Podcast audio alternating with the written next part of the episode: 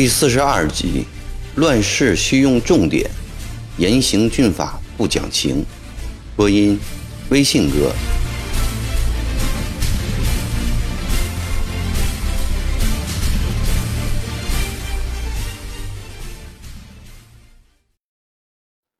紧靠巡抚衙门的鱼塘口，新办了一个衙门，招牌上写着“湖南审案局”五个大字。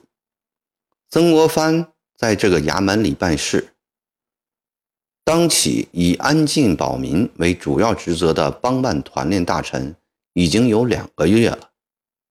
记得进长沙的那一天，他和郭松涛、国宝、康福一行来到大突铺时，江荣元便带着一百楚勇在镇上恭候，亲自陪他们进城。来到新开铺时，左宗棠又带着一班长沙乡绅和昔日师友，如黄冕、孙观臣、陈基墨及岳麓书院山长丁善庆、城南书院山长丁辅臣等来迎接。来到又一村巡抚衙门口，只见中门大开，张亮基带着前鄂府罗耀典、布政使潘铎、按察使。岳兴安及严道、梁道等一批高级官员早已等候在那里。当夜，张亮基在巡抚衙门大摆酒席，为曾国藩洗尘。张亮基如此隆重而诚恳的迎接，使曾国藩深为感动。一连几天，张亮基和曾国藩密谈，两人对湖南史志松弛。匪盗横行，都深恶痛绝。曾国藩认为，乱世需用重典，对官场要严加整治，尤其对匪盗要严加镇压。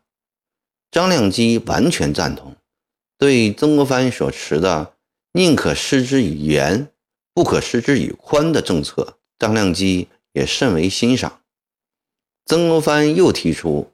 在省城建一大团，从各县已经训练的乡勇中择其优者，招募来省，严格训练，以这支团练来保卫省城安全，镇压各地匪乱的建议。张亮基个人也表示同意，只是姿势体大，要曾国藩亲给皇上上一奏章。最后。张亮基紧握曾国藩的双手，说：“今后有关湖南保境安民的一切，都拜托给仁兄了。权政大才经纬，湖南是仁兄桑梓，仁兄对湖南的挚爱之心，定不在亮基之下。千万莫存避嫌之念，尽管放开手脚，施补天之术，使三乡父老。”早得安宁。这番话说的曾国藩热血沸腾，恨与张亮基相见太晚，对先前的谢绝颇感惭愧。第二天，曾国藩便向朝廷呈上一道奏折：曾国藩要在省城建大团，自然并不是仅仅为了防卫省城、镇压匪乱，他的主要意图。在于建立一支新军。他的想法是，先招募少数人，加以严格训练，使之起到以一当十的效果，然后以这批人为骨干，再招募十倍、二十倍的人，立即就可以成为一支劲旅，到时拉出省外与太平军较量。满人对汉人向来防范甚严。兵权由朝廷牢牢控制，从不放心让汉人多带兵，更不允许有人像明代戚继光那样建戚家军。或许是曾国藩的奏折写的含糊，或许是由于时局危急，咸丰帝之绿营不足依靠，希望有一支新的军事力量出现，或也许有恭王肃顺。和唐建的竭力担保，使得咸丰帝特别相信曾国藩，居然很快便亲自批复，悉心办理，以资防剿。曾国藩奉了这道圣旨，立刻把罗泽南和他的几个高足调来长沙。他的一千团丁经过挑选后，带来八百。这些团丁编为两营，每营三百六十人。罗泽南带一营，王新带一营，又从中抽调八十名精悍团丁，组成亲兵队，由曾国宝统领。曾国藩又亲自通过考核比较，从八十名亲兵中挑出彭玉菊、萧庆言等六人来，由康福负责训练，充当自己的贴身保镖。这六个人都是曾国藩的亲戚或示意。曾国藩认为，大团练勇中的大小头目都必须有亲谊关系，这是将这支练勇。连为一个坚强整体的纽带，彼此之间才能荣枯与共，生死相关。曾国藩叫罗泽南、王新全力练勇，另外再请几个委员来办理日常案件。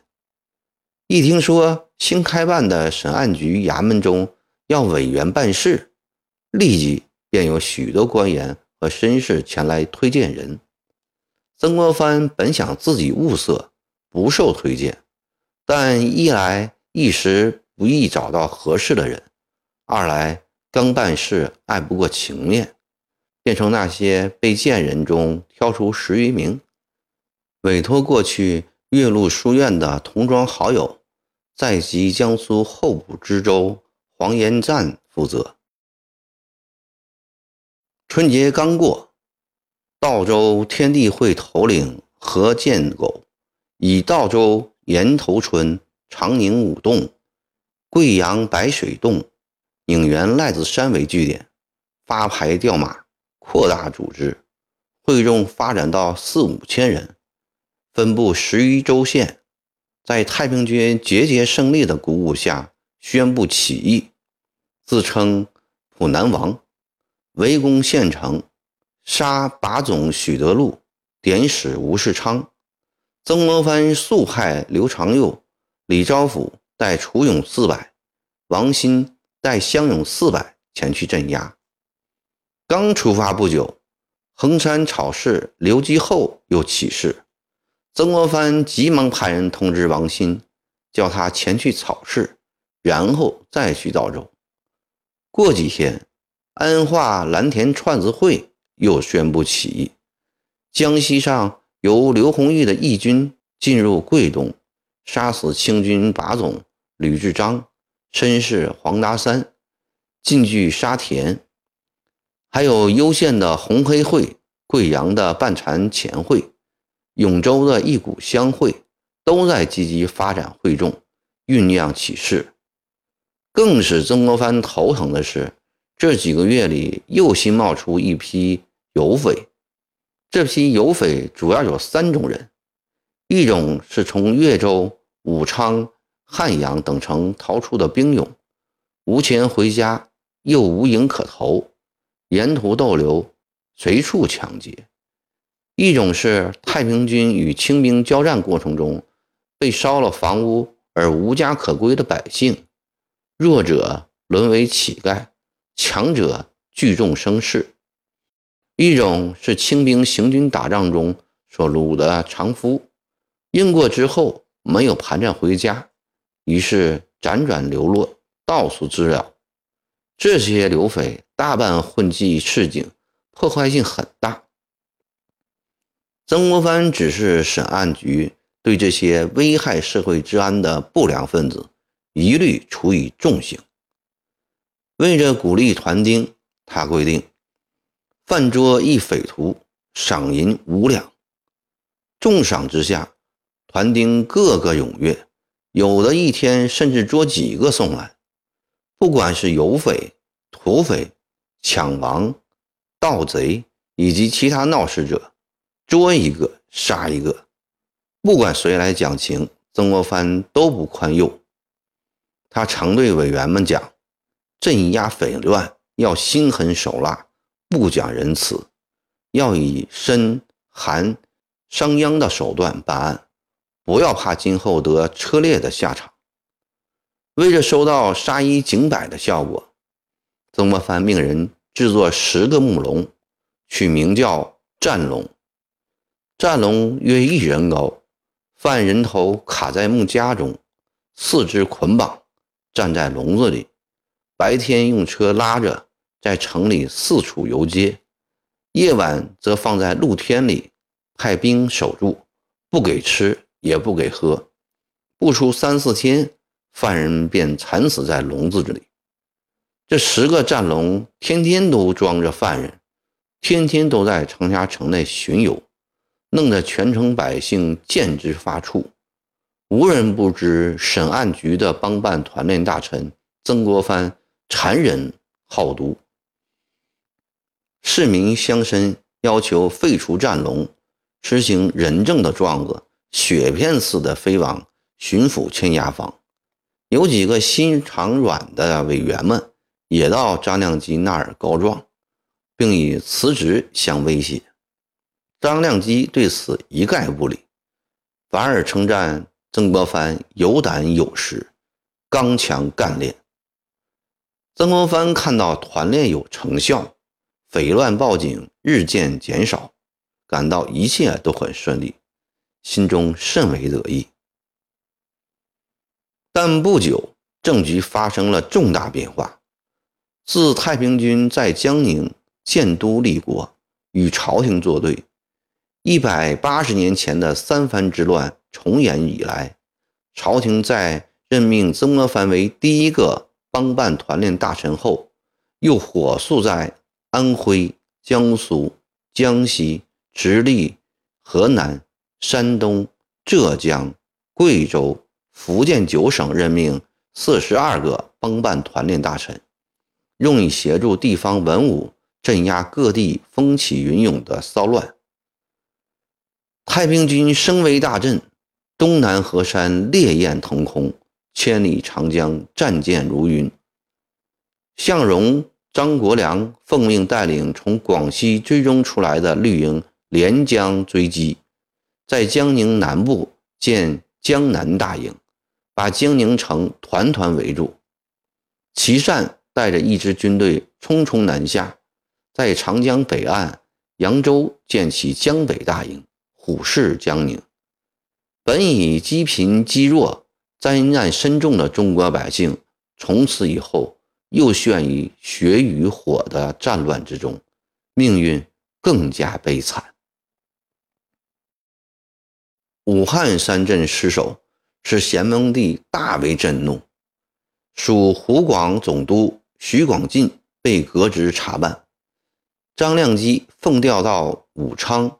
接替徐广进的空缺，张亮基视江中源为左右手，他把江中源及其一千楚勇也带到武昌，剩下的五百楚勇变为一营，由江中源的表弟周寿章、弟弟江中济统带，作为大团的第三营，接受曾国藩的指挥。这时，郭宗涛也离开长沙，回湘阴募捐。接着，罗耀典奉命到江西当巡抚，潘铎因病告免。岳兴安升迁湖北布政使，骆秉章又回到湖南来当巡抚。他请朝廷调老辽属徐有仁从云南到长沙来当布政使，又向朝廷推荐恒永邦、贵道陶恩培升任。按察使，一时间，湖南高级官员更换一新。在曾国藩看来，骆秉章庸碌，徐有仁平凡，陶恩培无能，他从心里瞧不起。曾国藩知道今后会有掣肘，但他不顾这些，仍然像张亮基在长沙时那样我行我素地干下去。近来，长沙城里常有小股骚乱、抢劫、斗殴、聚众闹事等时有发生。团丁一去，肇事者先闻讯走了，往往抓不到。曾国藩很是恼火，为了警告闹事的匪徒，也为了在新巡抚面前表示团练坚决镇压的强硬态度，曾国藩亲自草拟格杀勿论的告示，印刷数百份，每份都盖上“亲命帮办团练大臣曾”的紫花大印，大街小巷。城门码头广为张贴，又加派团丁四处巡逻监视，市中心和各主要街道上更是严加防范。百姓人人低眉敛容，生怕与闹事匪徒沾上边。长沙城俨然处于恐怖之中，几天来一片肃杀死寂。眼看坚决镇压的措施取得成效。曾国藩想，看来严刑峻法确为治国治民的不易之道。谁知没有安静几天，长沙城又爆发一场更大的骚乱。